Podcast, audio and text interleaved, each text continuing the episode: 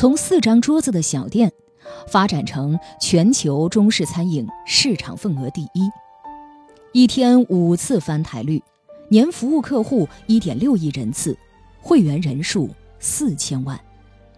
全国四百三十家，全球四百六十六家门店均直营。二零二零年达到九百家门店。这就是四张桌子撑起的千亿火锅帝国——海底捞。一九七一年出生的张勇，因年仅知天命，从二十三岁开始创业，他走过了二十五年。这二十五年。他从青涩稚嫩的青年，成为一位中国餐饮界的枭雄，一位上市公司的董事长。二零一八年九月，创立二十四年的海底捞在香港上市。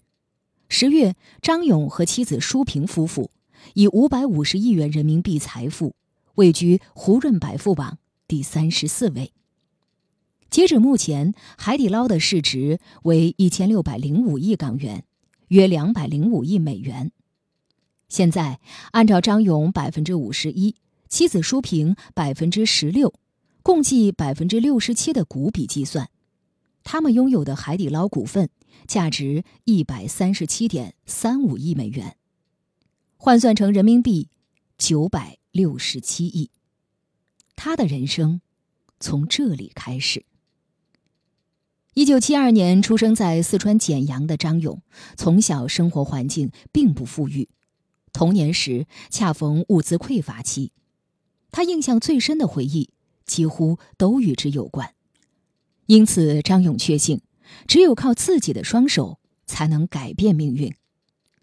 张勇年少时并不爱读书，初中毕业之后，在父母的安排下，进了简阳一所包分配的技校学电焊。不过，在技校，他结识了人生的好朋友，也是他后来的创业伙伴施永红。一九八八年，技校毕业之后的张勇进入四川拖拉机厂当电焊工，一干就是六年。改革开放的浪潮涌动，不少人辞去铁饭碗下海经商。骨子里爱折腾的张勇并不满足于现状，眼看同院的阿婆仅靠卖烧鹅就成了万元户时。张勇彻底坐不住了，开始寻找做生意的机会。他倒腾过违法的博彩机，结果钱被人骗了去，生意不疾而终。之后倒卖过汽油，也失败了。两次赚快钱失败的经历，让张勇意识到：我这样没有上过大学的人，没有背景还不认命的人，只有一条路可以走，就是。别怕辛苦，别怕伺候别人。于是，在工作之余，张勇开始做起了小火锅的生意。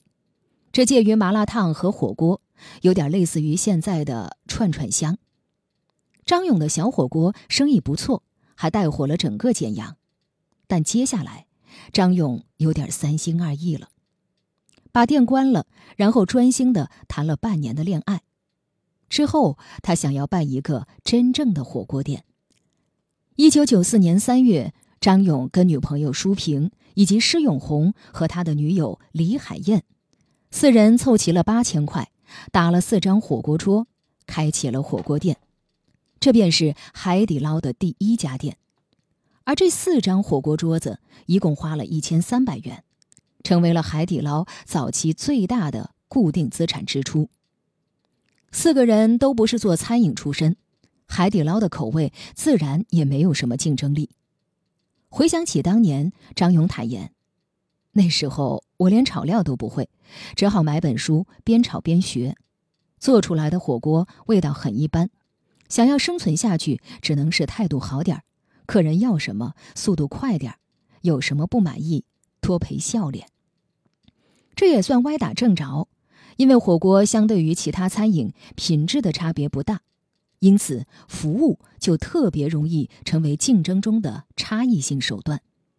比如下雨天，顾客鞋子脏了，店员帮忙把鞋子擦干净；顾客喝酒喝得胃不舒服，张勇就熬上一锅小米粥；顾客说辣椒酱好吃，就给带上几瓶。这样的服务也让海底捞逐渐在简阳做出了名气，也招揽了不少回头客。从此之后，张勇深信一个道理：实力大小固然是关键，但却不是最重要的。最重要的是服务。张勇开始制定征服顾客的法宝：服务必须要好，态度必须要好，速度必须要快。顾客有不满意的地方，赔礼道歉一定要诚恳。张勇发现，优质的服务确实能给自己带来不少回头客，这让他服务更加卖力了。一九九九年，海底捞开始走出简阳。第一站选在了有合作伙伴的西安，但事与愿违，开始几个月接连亏损。危急关头，张勇果断要求合伙人撤资，委托他派过去的得力助手杨丽娟全权负责，重拾海底捞的核心理念：服务高于一切。短短两个月之内，西安的海底捞店居然奇迹般的扭亏为盈。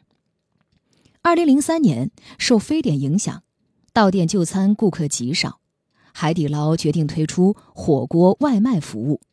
为了送餐方便，海底捞把传统的煤气罐换成了电磁炉。第一天送餐之后，第二天上门取回设备。这件事被焦点访谈栏目作为非典期间餐饮行业的创新进行了专题报道，这让海底捞赚足了眼球。当时西安没有不知道的。非典过后，门口每天排成长队，日接待量已是之前的数倍。当然，最让张勇和海底捞从公众视野中真正一跃而出的，并不是出色的服务和创新，而是张勇一套人性化管理的概念，再加上2011年人民大学教授黄铁英主笔的《海底捞你学不会》一书。真正的把海底捞和张勇塑造成了现代企业的别类。海底捞几乎在一夜之间成为企业营销的典范，他的服务已经成了极致服务、变态服务的代名词。小米创始人雷军不仅要求高管体验海底捞，还要在服务上向海底捞学习。